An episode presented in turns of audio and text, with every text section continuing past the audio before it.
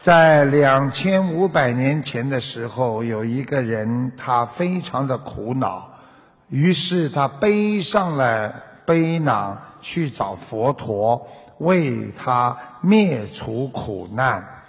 当时佛陀听完他的话之后说：“嗯，真正能够解脱你的，只能是你自己呀。”那个人说：“可是佛陀。”我心中充满着苦恼和困惑呀，我怎么来解决呢？佛陀慈悲地说：“这个年轻人是谁给你心里放进了苦恼和困惑呢？”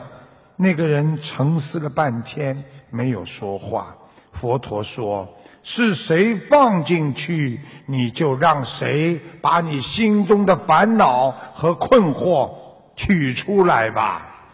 其实心中的苦恼不过是自己的一种执着，没有人可以逼着你去烦恼，没有人可以逼着你去难受。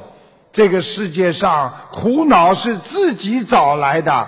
烦恼也是自己寻来的，所以能够解脱自己的人，一定就是你自己。